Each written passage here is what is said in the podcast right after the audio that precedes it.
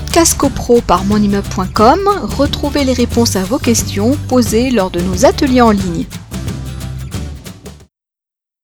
L'architecte doit-il intervenir pour les travaux réalisés par les copropriétaires?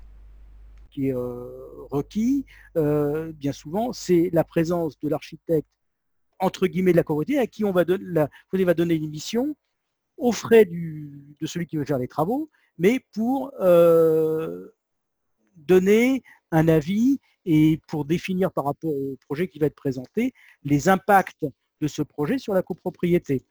Donc moi je suis très souvent amené à répondre à ce genre de, à ce genre de demande.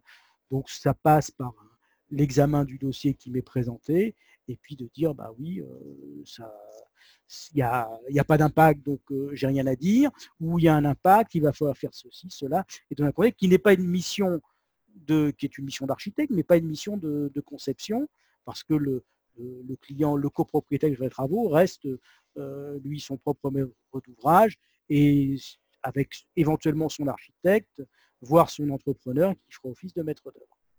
Voilà. Et là, c'est un autre type d'intervention.